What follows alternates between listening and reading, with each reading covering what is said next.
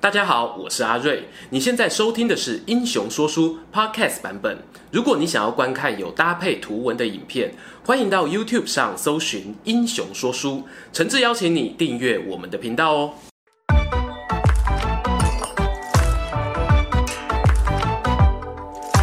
Hello，英雄说书的观众朋友，你们好，我是说书人阿瑞，替大家带来精彩的英雄故事。今天呢，要延续之前提到的主角姜维，要带大家听听他用生命为蜀汉所演奏的复仇曲。在我们之前的影片下方呢，有很多网友留言，他们对姜维的看法都有提到一个重点的，那就是蜀汉的资源很稀少，如果不拼北伐呢，没有机会。关于这一点呢，我在理性上面呢是完全同意的。如果你是有玩过卡牌游戏的人呢，你一定听过一种说法哦，那就是逆风场呢，你就要打拼一点，赌大一点；那顺风场的时候呢，就打得保守一点，龟一点。这是在博弈上面很常见的一种策略。不过话说回来呢，现实生活毕竟不等同于游戏，我们难免啊会面临各种情感上面的挣扎，譬如打仗会劳民伤财呀，会让人家妻离子散等等。而一将功成万骨哭呢，这种情形在历史上更是屡见不鲜的。更多的时候呢，是你没有成功，一样万古枯，那就更加让人哀伤了。所以今天呢，我们就一起来听听姜维他最后这一首哀伤的复仇曲。复仇曲的第一乐章呢，是蜀汉的最后一年。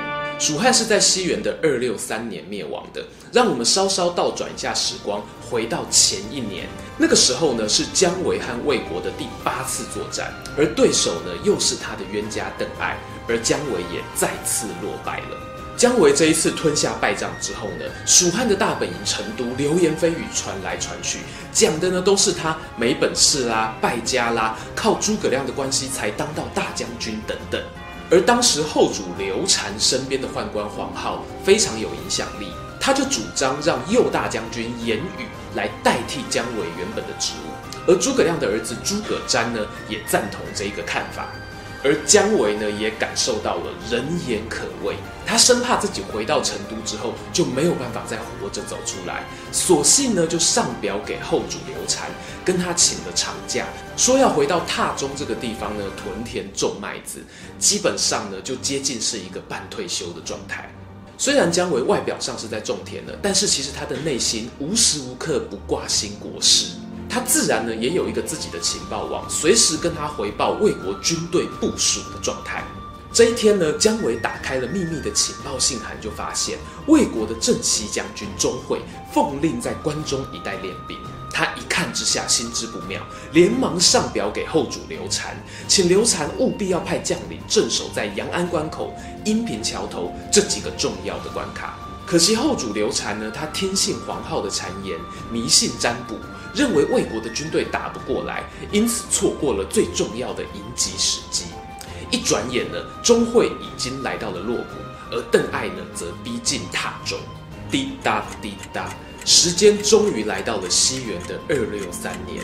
我们知道蜀汉王朝的生命正在倒数计时。这一次呢，魏国讨伐蜀国的军队呢，主要有三路，分别是钟会攻击汉中，邓艾呢从陇西出兵进军榻中。而诸葛绪呢，则进兵阴平桥头，负责截断姜维的后路。讲句残酷的话，其实魏国这一次发动大军讨伐蜀国，代表的呢，也是大势已定。他们很有把握可以取得胜利，一切呢，都只是时间早晚的问题。从结果论来看呢，蜀汉这个时候能够仰赖的军事王牌，也真的只剩下姜维一个人而已。时间到了最后这一年了，其实他能做的事情已经不多了。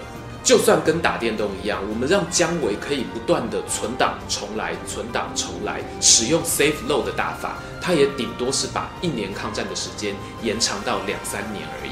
因此，这支影片呢，我暂时不会检讨太多姜维在这次作战当中做得好或不好。从地图上来看呢，西北边的姜维啊，刚好碰上他的克星邓艾，因为打输的关系呢，不得已边打边往阴平城的方向撤退，看还有没有机会可以跟成都出来的盟友会合，守住汉中的门户。而这也是灭蜀一役当中呢，让人印象很深刻的一个桥段。让我们把这个时候镜头转回成都。后主刘阿斗呢，他发现哇，魏国这一次派大军过来，好像是要打真的，连忙翻出一年前姜维呈上来的奏折，按照他的建议呢，派出张翼、董厥去救援汉中，派出廖化去防守阴平桥头。就说这个廖化，他前往阴平桥头的时候，碰上的是魏国的第三路军队诸葛绪，而因为已经失去先机的关系，廖化发现敌人呢已经抢占了桥头的防守要地，只好就地安营扎寨，等待从榻中撤退回来的姜维两军会合。这个时候啊，两国开战差不多一个月左右，在《姜维传》里面呢，只短短记载了几个字：从榻中还往阴平。我们在地图上可以看到哦，从榻中到阴平的路可以说是崇山峻岭，两地相隔千里。但姜维呢，他大半辈子都在这里对抗魏军，对地形啊可以说是了若指掌。而当他来到阴平城的时候呢，发现桥头已经被敌军诸葛绪给占领，而队友廖化呢，则隔着敌人跟他招手：“Hello，对面的朋友，你看得到我吗？”而姜维的背后呢，还有邓艾的追兵，形成了一个夹心饼干的态势。这个时候呢，姜维决定做出一个非常高明的操作。有玩过即时战略的观众，你一定知道哦。如果你控兵控得好，是有机会可以骗到电脑的 AI 的。而这个时候呢，诸葛绪他即将扮演电脑 AI 的角色。由于呢，姜维对附近的地形十分的熟悉，他知道在阴平城的北方有一个叫做孔韩谷的地方，地势平坦，可以翻山。他就假装带兵从这边要去包抄诸葛绪的后路，同时呢，还可以假装要增援汉中。而诸葛绪呢，也真的上当了，居然就放弃阴平桥头的重要据点，往北边撤退。就在这个瞬间，姜维以迅雷不及掩耳的速度倒退，重新回到阴平城，然后一路向东直奔阴平桥头，顺利的和快乐伙伴廖化会合。这个神操作呢，显示了姜维在带兵作战上面的天赋，但是呢，也让人更加惋惜即将到来的结果。就如同我们前面所提到的，虽然姜维他千里奔波，尝试着想要力挽狂澜，但是蜀国的举国上下呢，早就陷入恐慌。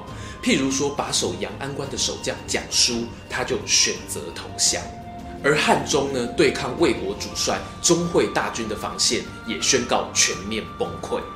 眼看蜀国边境的防守据点一个接一个陷落，姜维和廖化等人呢，只好选择撤退，死守他们最后一个关卡剑阁。而另一方面呢，刚刚被晃点的那一个诸葛绪啊，他和邓艾包夹姜维的战术失败之后呢，邓艾决定选择一个冒险的行动，那就是从阴平旁边的井古道小道进入成都。这个决定呢，虽然在《姜维传》当中只有短短的一句话。但是呢，在《邓艾传》里面的记载却十分的惊人。那个时候呢，是十月的冬季，井古道是平常没有人会走的荒山野岭。邓艾带领着士兵边走边开路，爬上棱线，下切溪谷。遇到没有办法行走的陡坡呢，就用毛毯裹住自己的身体滚下去。诶，邓艾，你这个不是在打仗，是在拍摄高山行脚节目吧？而就在邓艾行军到天昏地暗、粮尽兵绝的时候，他带着残破的军队来到成都外围的江油城，城主马邈选择投降。之后的剧情呢，相信大家都很熟悉了。说书人在这边呢做一个快转，邓艾呢在绵竹关斩杀了诸葛亮的儿子诸葛瞻，而后主刘禅呢也宣布投降。而还在间隔防守的姜维等人呢，听到老板投降的消息传来，气得拔出剑来怒砍地上的石头，可惜已经无济于事了。复仇曲来到了第二乐章，姜维的最后一年。蜀汉的国运虽然结束了，但是姜维的还没。在魏国歼灭蜀国的战争当中呢，蜀汉的两大看板人物刘备的子孙跟诸葛亮的子孙，战死的战死，投降的投降，而仅存的蜀汉魂，并不是在刘禅、阿斗的身上，反而是在姜维的内心燃烧着。唉，这个时候啊，说书人多想要摇晃着姜维的肩膀说：“伯约，不要打了，我们回家。”但姜维的人生字典里没有“放弃”两个字，这个时候呢，西元二六四年，他已经高龄六十二岁了，还偷偷的提笔写了一封机密信函给刘禅。信上的大意是：陛下，请你忍耐一下，我还有最后一张王牌黑桃 A，只要打出来，我们大汉朝就能重获新生啊！而那张黑桃 S 不是别人，就是原本率领灭蜀大军的主帅钟会。姜维的如意算盘是这样的：他打算挑拨钟会，杀了邓艾，接下来呢，怂恿钟会背叛曹魏，自立门户。最后呢，趁着钟会跟魏国的军队杀得不可开交之际，姜维就坐收渔翁之利，蜀汉要复国就有望了。哎，等等，这听起来像什么三流小说的剧本？钟会凭什么要听你的呢？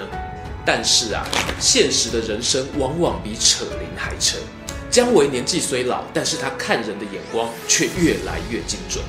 他一眼就看穿钟会这个人野心勃勃，不只跟邓艾不合，和掌握魏国大权的司马昭也存有嫌隙。于是呢，姜维的第一步计划很快就成功了。钟会他篡改了邓艾上奏朝廷的表彰，把当中的文句呢改得自大无礼，接着在上书弹劾邓艾企图造反。就在邓艾被送上囚车要押回洛阳的途中，钟会呢也正计划着要让姜维出兵攻打长安，自己在后面率领大军跟上，如此统一天下指日可待。但是呢，人算不如天算，这个时候呢，他收到一封司马昭寄来的信。